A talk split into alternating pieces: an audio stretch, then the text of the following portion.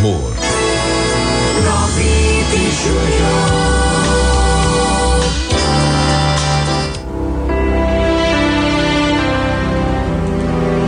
mensagem de hoje fala sobre pote rachado.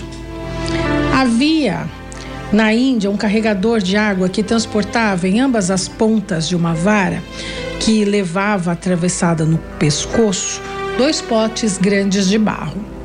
Um dos potes tinha uma racha e o outro era perfeito. O pote perfeito chegava sempre cheio, ao final do longo caminho que ia do poço até a casa do patrão. Mas o pote rachado chegava apenas com metade da água. E assim, durante dois anos, o carregador entregou diariamente um pote e meio de água em casa do seu senhor. O pote perfeito, é claro, estava orgulhoso de seu trabalho. Pote rachado, porém, estava envergonhado da sua imperfeição. Sentia-se miserável por apenas ser capaz de realizar metade da tarefa a que estava destinado. Depois de perceber que ao longo de dois anos não havia passado de uma amarga desilusão, o pote disse um dia ao homem à beira do poço: Eu estou envergonhado, sabe? E queria te pedir desculpa.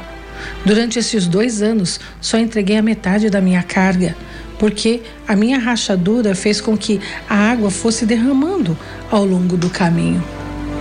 Por causa do meu defeito, tu fizestes o teu trabalho e não ganhavas todo o salário que os teus esforços mereciam.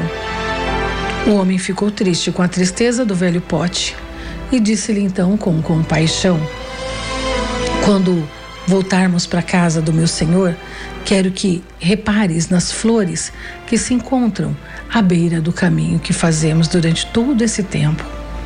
De fato, à medida que iam subindo a montanha, o pote rachado reparou em que havia muitas flores selvagens à beira do caminho e ficou mais animado. No final do percurso, tendo-se vazado mais uma vez a metade da sua água, o pote sentiu-se mal de novo e voltou a pedir desculpas ao homem pela sua falha. Então o homem disse ao pote: Você reparou que ao longo do caminho só havia flores do teu lado? Reparaste também que, quando vínhamos do poço todos os dias, tu ias regando essas flores? Hum? Ao longo de dois anos, eu pude colher flores para ornamentar a mesa do meu Senhor. E se tu não foste assim como és, ele não poderia ter a beleza dessas flores na sua casa. Moral da história: às vezes a gente reclama, né? A gente olha apenas para os nossos defeitos e não enxerga as belas qualidades que nós temos. Preste mais atenção em você. Pare de frisar apenas os defeitos e mire também as suas qualidades. Boa tarde.